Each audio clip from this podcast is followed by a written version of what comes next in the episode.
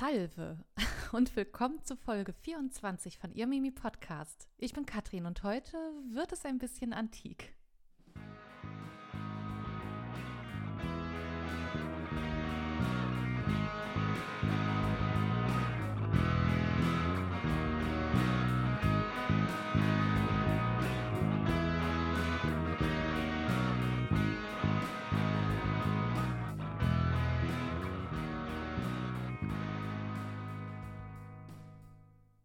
Ja, hey ho, ihr Lieben. Das Intro war jetzt ein bisschen zu lateinisch, zu antik, aber das hat natürlich einen Grund. Und keine Angst, das Mittelalter ist nicht ausverkauft oder ist alle geworden.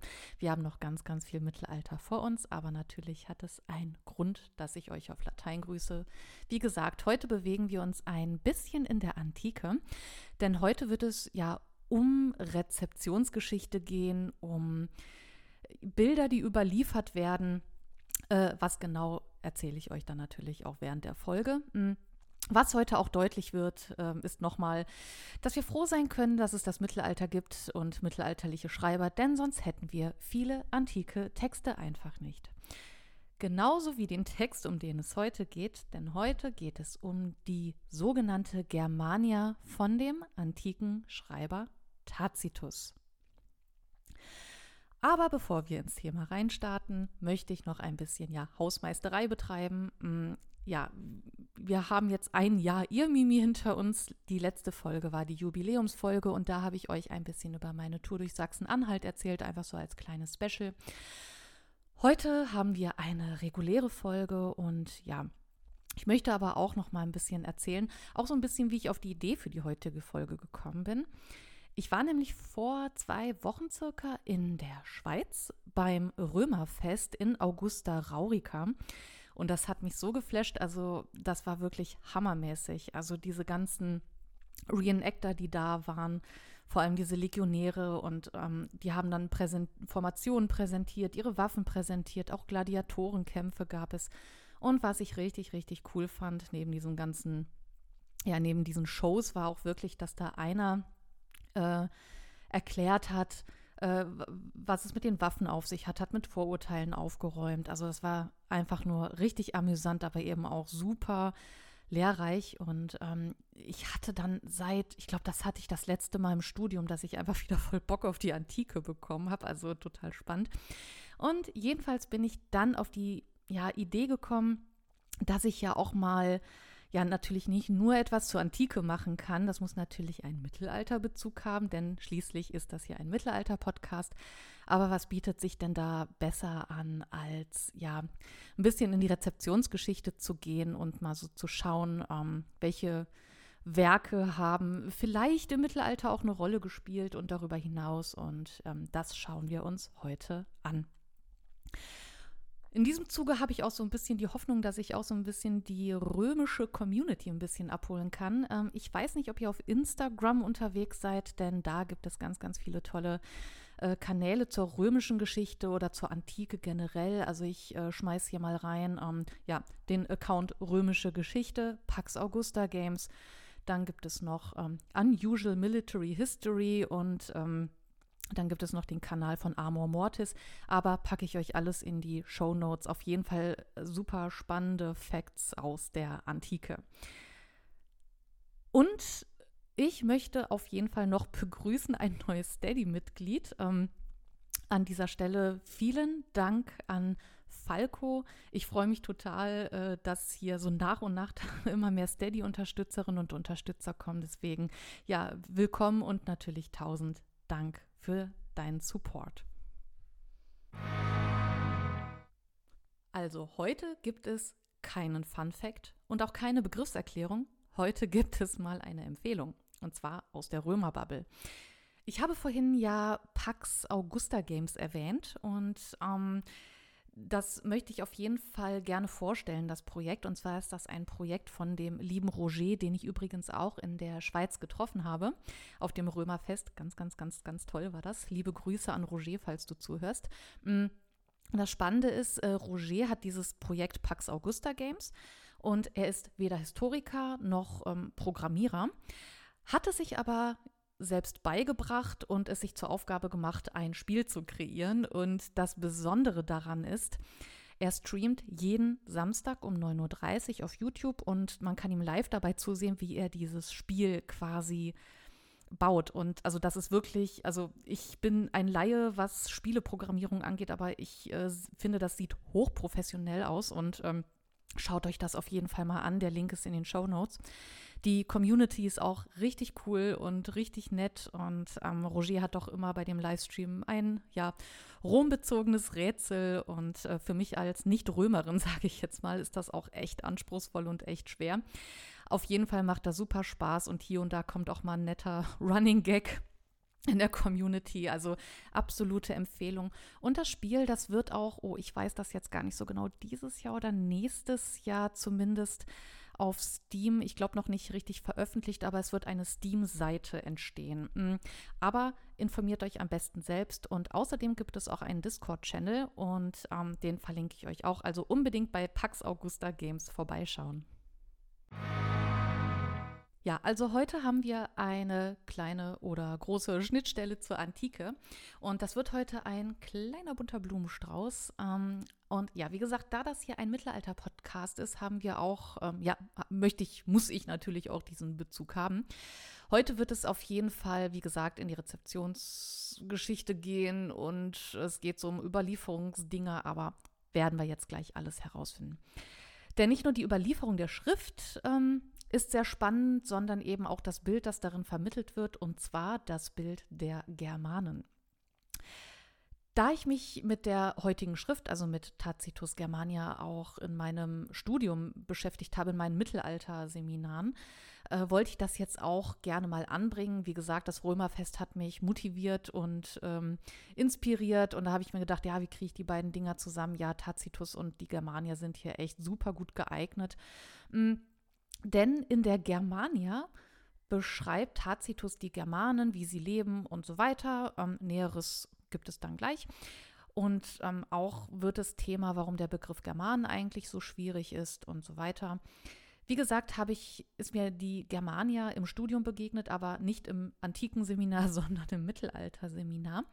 Und zwar waren das vor allem Seminare zum Frühmittelalter, zu frühmittelalterlicher Literatur, ganz speziell aber in einem Seminar und zwar zu ähm, ja, althochdeutschen Zaubersprüchen.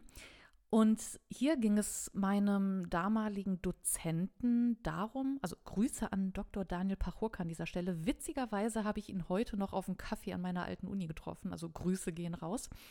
Ähm, jedenfalls ging es hier in dem Seminar meinem Dozenten auch darum, mh, ja, für das Germanenbild zu sensibilisieren, eine Abgrenzung zu haben und eben zu zeigen, okay, wie, ähm, worauf muss man eigentlich achten, wenn man an so eine Quelle rangeht. Und darum soll es heute auch gehen, ein bisschen Quellenkritik betreiben.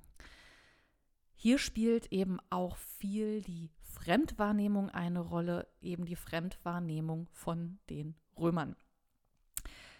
Und diese beiden, ich sage jetzt mal Kulturen, möchte ich eben auch ein bisschen unter die Lupe nehmen und was uns jetzt zum Germanenbild der Römer führt. Ja, vorab soll es erst auch mal um die Frage gehen, woher haben wir eigentlich das Wissen über die Germanen? Zum einen haben wir Wissen durch archäologische Funde, durch archäologische Ausgrabungen, die uns ja in Form von Gegenständen und so weiter etwas über das Leben verraten können. Darum soll es heute aber auch gar nicht gehen, denn heute soll es darum gehen, woher wir das Wissen noch haben, ja, von den Römern. Denn die Germanen haben nicht unbedingt viel geschrieben, eigentlich fast gar nicht. Und sie hatten ja bis auf Runen, sage ich jetzt mal, die lasse ich jetzt aber eher aus, weil die eher für heilige Rituale und so weiter standen äh, und für andere Sachen, aber es waren keine richtigen zusammenhängenden Texte. Mm, also bis auf Runen hatten Germanen so keine Schreibkultur, wie es jetzt die Römer zum Beispiel hatten. Daneben ist es auch wichtig, vorab zu klären, woher der Begriff der Germanen kommt, beziehungsweise wie er entstanden ist. Also vorab, man muss sagen, es ist bis heute nicht so ganz geklärt, woher der Begriff genau kommt und so weiter. Erstmals wird er jedoch benutzt von Poseidonius im Jahr ungefähr 80 vor Christus. Da werden die Germanen das erste Mal erwähnt und er beschreibt da einfach die Leute, die da am Rhein leben. So richtig, richtig bekannt wurde der Begriff dann aber erst mit Cäsar. Cäsar hat gelebt von 100 vor Christus bis 44 vor Christus, hm, bis er da ein bisschen Besteck äh, in den Rücken bekommen hat. Jedenfalls ist genau der Gaius Julius Caesar gemeint, der erst mit den Asterix-Comics berühmt wurde. Humor aus. Jedenfalls unterschied Caesar damals zwischen den rechtsrheinischen Germanen und den Kelten, die linksrheinisch lebten. Aber das ist wohl laut Forschung auch gar nicht mal so richtig, weil diese Stämme, also sowohl die Kelten als auch die ähm, Germanen, jeweils auf beiden Seiten wohl gelebt haben. Das ist wohl archäologisch belegt. Mm, deswegen ist diese Beschreibung jetzt auch gar nicht mal so richtig von Caesar. Man kann hierbei aber platt sagen, dass Caesar die Germanen quasi erfunden hat. Und das tat er in seinem kleinen Germanen-Exkurs, in seinem Werk äh, Bello Gallico. Ah, da zuckt es mir schon wieder überall zusammen. aber nein, ist nicht so schlimm, weil Latein habe ich gern gemacht. Aber ihr kennt, also ich weiß nicht, wer Latein hatte. Auf jeden Fall dürfte Bello Gallico, also die gallischen Kriege, äh, ein Begriff sein. Jedenfalls macht Cäsar da einen kleinen Germanen-Exkurs. Dabei ist dieser Begriff Germanen gar nicht mal so richtig und gar nicht mal so zutreffend, denn ja, es ist vielmehr ein Sammelbegriff, der eben ja von Caesar stammt und auch von Tacitus. Es gab aber eigentlich verschiedene Stämme, die einfach so für sich allein gelebt haben. Also es gab die Friesen, die Vandalen, die Cherusker, die Katten, die Sachsen, die Franken. Das waren alles einzelne unabhängige Stämme und die haben sich nicht als eine Einheit der Germanen verstanden. Hm, auch ein ganz spannendes, komplexes Thema. Aber hier nochmal ganz kurz zur Klärung. Also man kann eigentlich nicht von den Germanen sprechen. Es sind ganz viele kleine Stämme. Ja, jedenfalls hat nicht nur Caesar über die Germanen geschrieben, sondern eben auch Tacitus. Und das dient uns heute auch als ganz ja, äh, interessante Quelle. Also gut, mh, hm, je nachdem, unter welchem Blickwinkel man das sieht. Jedenfalls kommen wir später nochmal zu diesem Punkt Quellenkritik. Mh, hm, Kurzer Kontext, wer war denn eigentlich dieser Tacitus? Tacitus hat gelebt ja, von ungefähr 58 nach Christus bis ungefähr 120 nach Christus. Er war ein römischer Geschichtsschreiber, Redner, Politiker und Senator. Sein ganzer Name ist Publius Cornelius Tacitus. Er schrieb zum Beispiel auch ähm, ja, Biografien über den Verfall der Beredsamkeit. Er schrieb Historien und die Annales, also die Geschichte des Römischen Reiches ab dem Tod von Augustus. Ja, und eines seiner bekannteren Werke ist eben die Germania und auch die bekannteste Quelle, die uns eben zum, ja, ich sag mal, Germanenbild ja, erhalten ist, die zum Germanenbild beiträgt. Der Titel ist allerdings kein zeitgenössischer Begriff. Also Tacitus saß da jetzt nicht an seinem Tischchen und hat sich gedacht, oh, das Ding nenne ich jetzt mal Germanica. Also das ist ein Titel, ein gängiger Titel, der erst im 15. Jahrhundert durch ähm, die Humanisten geprägt wurde. Ja, die Germania ist ungefähr entstanden um das Jahr 98 nach Christus, eine Zeit, in der das römische Reich, Reich eben auch seine größte Ausdehnung erreicht hatte. Tacitus galt dabei als der Germanenkenner schlechthin. Und jetzt die 100.000 Euro Frage. Woher hatte Tacitus denn so sein Wissen über die Germanen, das uns tatsächlich bis heute prägt? In der Forschung zweifelt man nämlich sehr, sehr stark daran, dass Tacitus jemals selbst in Germanien gewesen ist oder mal einem Germanen begegnet ist. Was nutzt er denn für Quellen? Als Quellen nutzt er zum Beispiel Caesars Germanenexkurs, von dem ich eben erzählt habe, aus dem Bello Gallico, also über den Gallischen Krieg. Oder auch Schriften von dem Geschichtsschreiber Titus Livius oder auch Plinius des Älteren. Also auf diese Aussagen stützt er sich. Auch hat er viel von mündlichen Quellen übernommen, von ja zum Beispiel Reiseberichten von Zeitgenossen oder von Legionären, die am Limes stationiert waren also an dem römischen Grenzwall. Also insgesamt auch viele mündliche Quellen ähm, von Menschen, die es mit eigenen Augen gesehen haben. Ähm, wie zuverlässig das ist, sei jetzt dahingestellt. Aber ja, das ist Tacitus Quellenlage. Was steht jetzt also genau in der Germania? Ähm, bevor wir noch übermorgen hier sitzen, gebe ich natürlich auch nur einen ja, kleinen Überblick. Ihr könnt euch aber auch ja verschiedenste Ausgaben von dem Text besorgen. Also ich finde die Reklamausgabe richtig gut. Da hat man eben schön links den lateinischen Text, rechts den deutschen und einen Kommentar. Also das finde ich immer richtig, richtig gut. Jedenfalls handelt es sich um eine ja, regelrechte Abhandlung über die Germanen. Hier gibt es einen erstmal allgemeineren Teil, in der er eben das öffentliche Leben beschreibt und auch das private Leben. In einem weiteren Teil geht er speziell auf die verschiedenen Stämme ein, vergleicht sie miteinander und ähm, auch was die speziellen Lebensweisen angeht und eben auch das Aussehen der verschiedenen Stämme. Und hier auch wieder der Hinweis, hier sehen wir auch, wie unterschiedlich eben die Stämme sind, dass es nicht die Germanen sind, sondern dass hier auch sich die Stämme untereinander auch einfach unterscheiden. Jedenfalls möchte ich euch jetzt nicht so ganz ohne da lassen. Also ich möchte euch schon eine kleine Kostprobe geben für die Art und Weise, wie jetzt mh, hm, der Text aussieht in der Germania, die Art und Weise, wie Tacitus schreibt. Das, was ich jetzt vorlese, ist eine Übersetzung von Manfred Fuhrmann, eben aus dem eben genannten Reklamheft.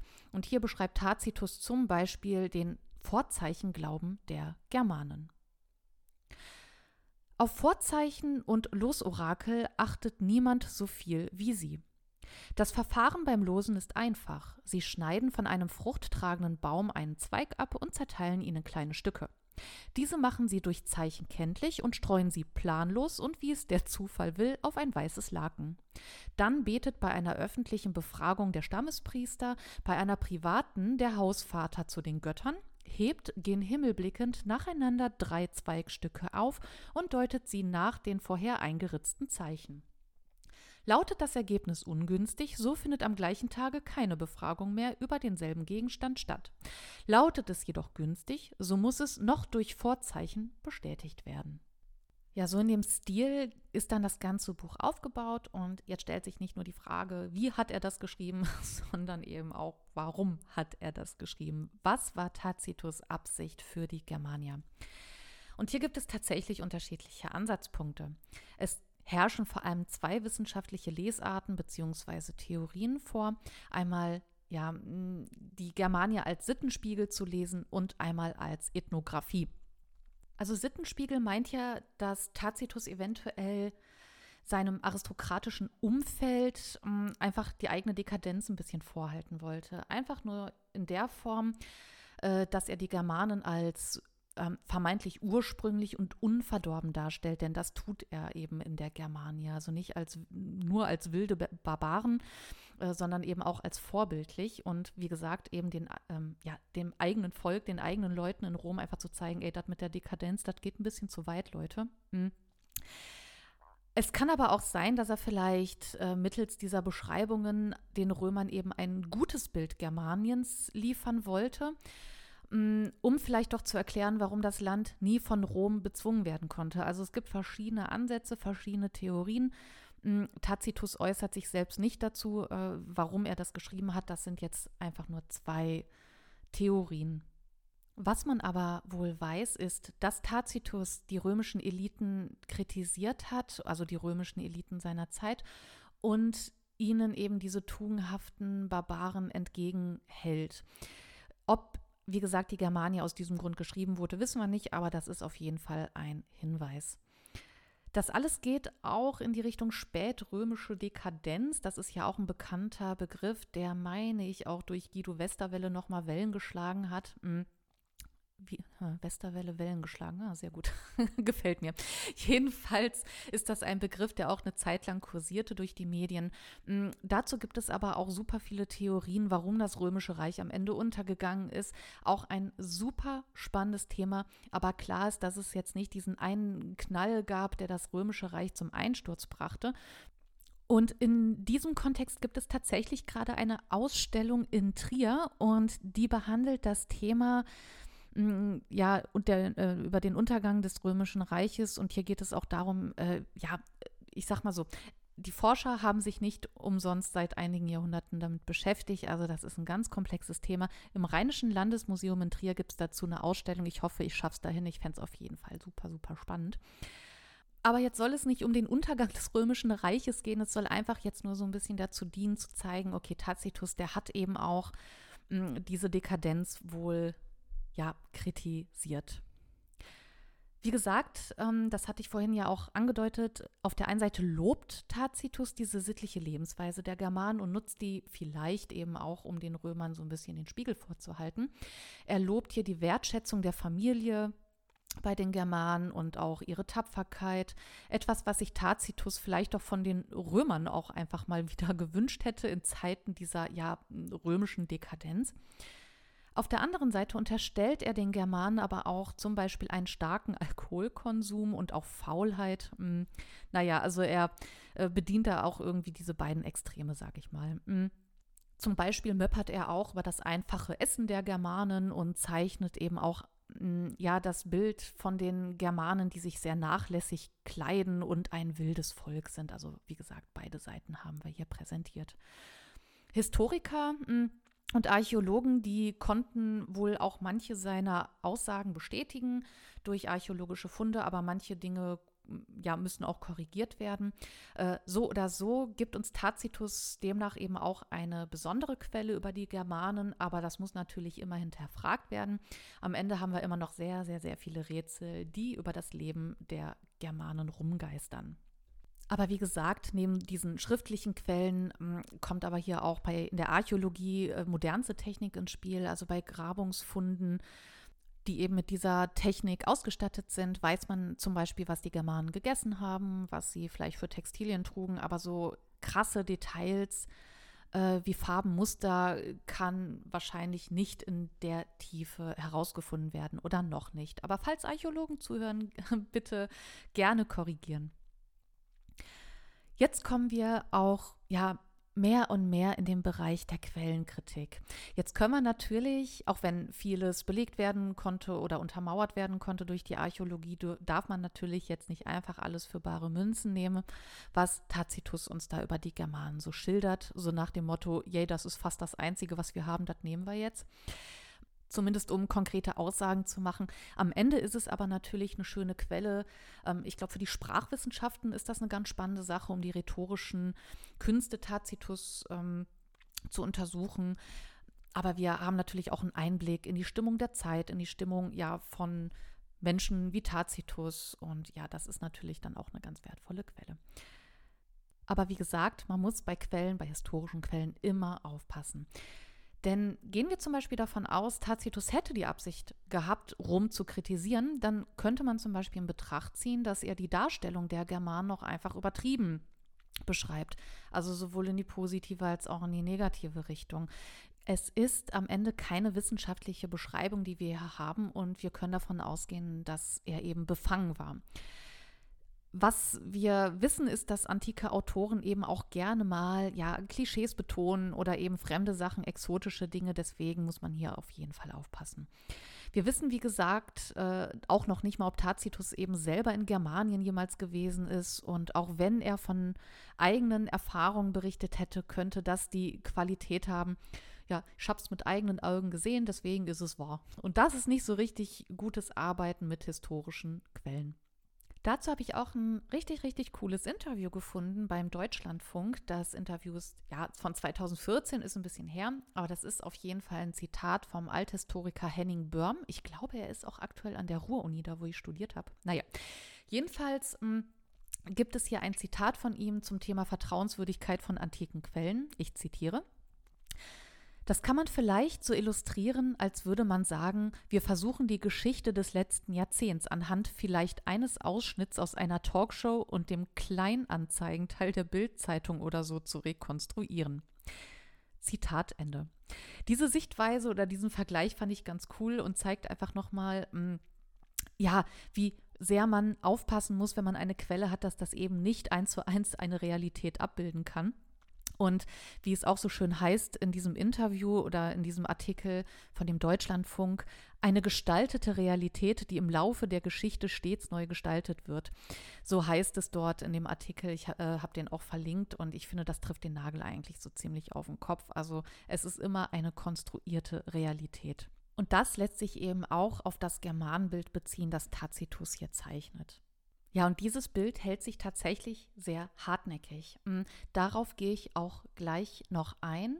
Das werde ich jetzt einflechten in dieses ganze Feld, in das wir jetzt eintauchen, und zwar Rezeption. Mm, also wie ist das Werk in der Antike wahrgenommen worden, wie im Mittelalter und ja, zur Zeit des Humanismus und darüber hinaus.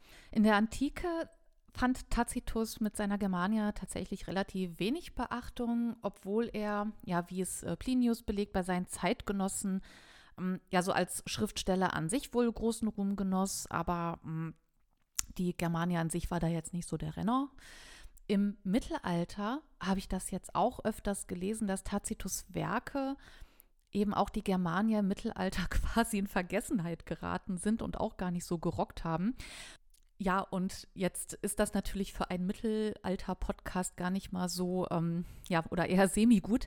Jedenfalls habe ich eine Handschrift für euch herausgesucht, die die Germania von Tacitus enthält. Mm, also tatsächlich wurde die Germania erst im 15. Jahrhundert ja wiederentdeckt und zwar im sogenannten Codex Hersfeldiensis. Oh, sehr schön. Und zwar ja, wurde im 15. Jahrhundert eine frühmittelalterliche Handschrift aus dem 9. Jahrhundert wiederentdeckt und die befand sich in der ersten Hälfte des 15. Jahrhunderts in der Abtei Überraschung, Hersfeld. Deswegen Codex Hersfeldiensis.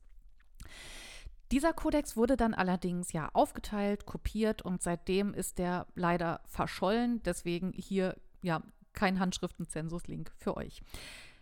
Ja, und bis heute gilt diese Handschrift als Urhandschrift, der, ähm, ja, die unter anderem eben diese Germania von Tacitus enthält.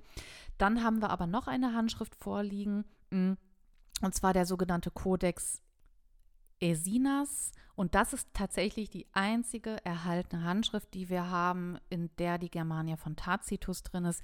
Diese Handschrift stammt aus dem 15. Jahrhundert und wurde dann im Jahr 1902 wieder entdeckt. Ja, und was uns diese sehr gelinde gesagt spärliche Überlieferung zeigt, ist eben auch, ja, wie besonders es ist, eben solche Texte zu finden. Und es sagt uns auch wieder viel darüber aus, wie besonders das Mittelalter eben ist. Also trotz aller Vorurteile, wie dumm es sei. Einfach nur, mm, also wenn man im 9. Jahrhundert, also im Mittelalter, wenn man die Germania von Tacitus nicht abgeschrieben hätte, grins, grins, ähm, dann hätten wir es heute eventuell nicht. Oder wer weiß, wann wir das mal gefunden hätten. Aber vielleicht findet man ja auch noch irgendwann eine ältere Abschrift. Aber am Ende sieht man hier wieder, wie ja, wichtig diese Schriftlichkeit im Mittelalter war, dass eben viele, viele antike Texte erst durch das Mittelalter überlebt haben. Ja, nochmal Grins. Und dann bewegen wir uns jetzt auch abschließend in die Zeit des Humanismus. Und da ging die Germania so richtig, richtig durch die Decke. Ja, wie den meisten von euch vielleicht bekannt feiern die Humanisten die Antike völlig ab. Also deswegen heißt das Ding ja auch Renaissance, also die Wiedergeburt der Antike, nicht des Mittelalters, das war nicht so dolle. Also die Antike war einfach das, äh, der heiße Scheiß aber auch ähm, und vor allem im 19. Jahrhundert und Anfang des 20. Jahrhunderts war so ein Material wie die Germania von Tacitus eben auch super beliebt. Also alles, was so von antiken Schriftstellern kam. Und hier ist der Stichpunkt Nationalismus ganz wichtig, in der man äh, oder in dem man eben so einer Nation ordentlich Identität verpasst hat und Legitimität verleihen wollte und dafür eben in der Geschichte rumgekramt hat. Und dafür, ja, für sowas diente eben auch die Germania von Tacitus. Die kam da wirklich auch gelegen, denn hier wird das Bild von ja den reinrassigen, treuen Germanen gezeichnet. Also wirklich perfekt für dieses Wir-Gefühl, um eben einem Land eine Identität zu verleihen. Also wie gesagt, wir bewegen uns hier im 19. und Anfang des 20. Jahrhunderts. Das ist eben auch die Zeit, in der so Teile wie das Hermannsdenkmal entstanden sind. An dieser Stelle möchte ich auch einen kleinen Buchtipp raushauen. Und zwar, äh, ich habe den, glaube ich, auch schon mal ähm, gebracht, und zwar von Ralf Grabuschnik. Er hat nämlich geschrieben über die Gründungsmythen des Nationalismus und da kommen eben auch, ähm, ja, und so Geschichten von den einzelnen Ländern vor, ähm, wie sie sich eben, wie sie in, die, in der Geschichte gekramt haben und sich eben auch diese Identität verschafft haben, die Länder. Und das verlinke ich euch natürlich. Jedenfalls ist es schon echt dramatisch, kann man sagen, wie das Germanenbild von Tacitus durch die deutsche Weltgeschichte gewandert ist. Mm, und in diesem Kontext möchte ich euch jetzt auch erstmal, ohne was dazu zu sagen, ein Zitat vortragen, ein abgekürztes zwischendurch. Es geht folgendermaßen. Rein von fremder Vermischung lebt in den Ländern jenseits des Rheins ein Volk mit trotzigen blauen Augen, hochgelben Haaren, von starkem Körperbau und riesenhaftem Wuchs, abgehärtet gegen Kälte und Hunger, nicht gegen Durst und Hitze, von kriegerischem Geist, bieder, treu freundlich und arglos gegen den Freund, gegen den Feind listig und verstellt, das jedem Zwang trotzend die Unabhängigkeit als sein edelstes Gut betrachtet und eher das Leben als seine Freiheit aufzugeben bereit ist. Nein, das Zitat stammt nicht von Tacitus.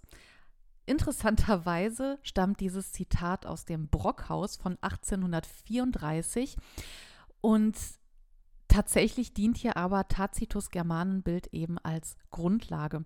Also er hat quasi, also Tacitus, das Lesebuch der Germanen erschaffen und in Anbetracht der zeitlichen Distanz, also äh, in der Antike ist dieses Werk entstanden und im 19. Jahrhundert wird dieses Bild immer noch aufgegriffen.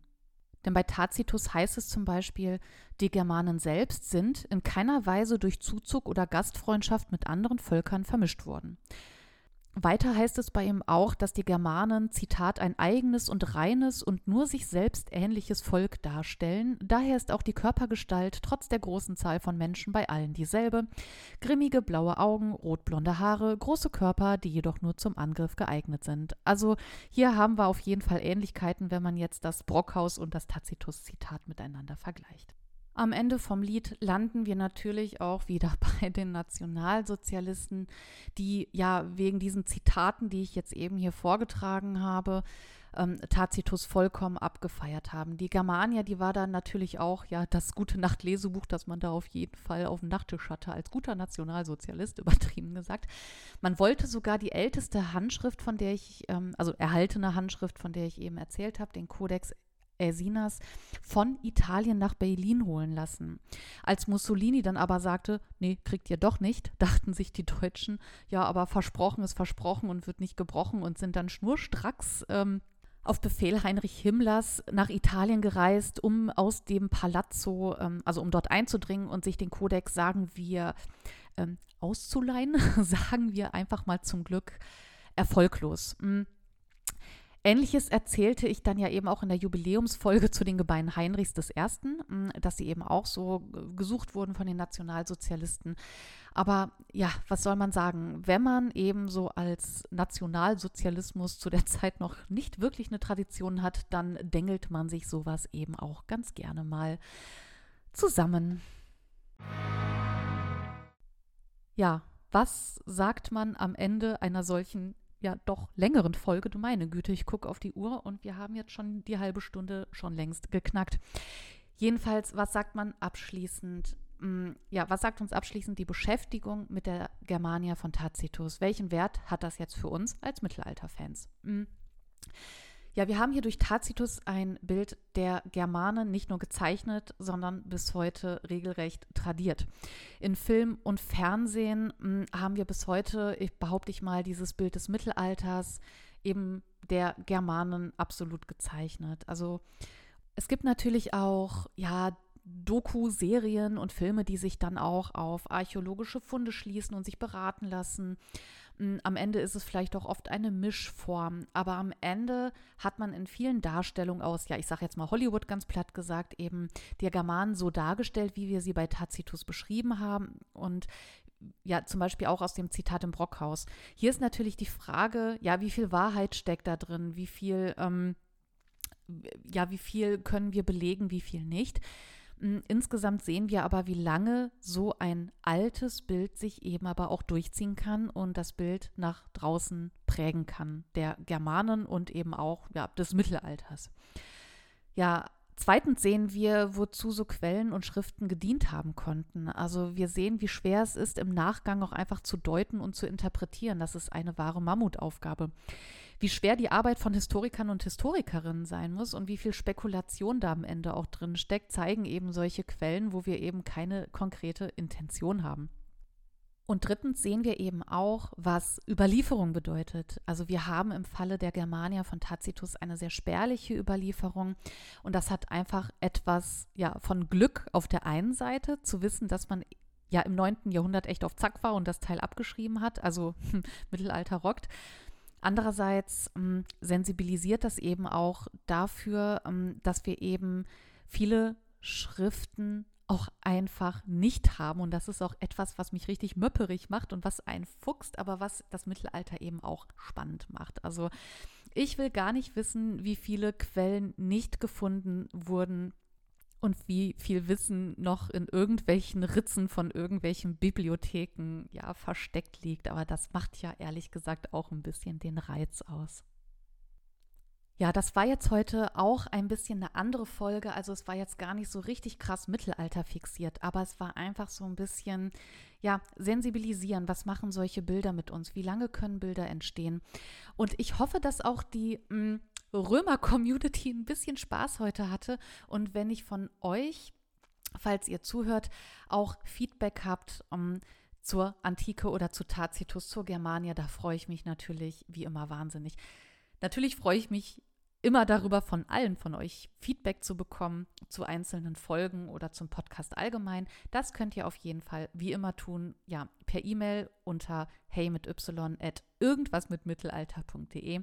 Gerne könnt ihr auch meinen Newsletter abonnieren, den verlinke ich euch in den Show Notes und ähm, da könnt ihr mir einfach auf den Newsletter antworten. Der kommt in der Regel immer so alle zwei Wochen und da informiere ich nicht nur darüber, äh, was, äh, dass es eine neue Folge gibt, sondern das hat ein bisschen mehr Bums. Und ähm, ich hoffe auch ein bisschen mehr Mehrwert für euch. Und ja, ich hoffe, euch hat die Folge gefallen und ich verabschiede mich wie immer im Sinne der Geschichte mit dem Satz, immer schön zurückschauen.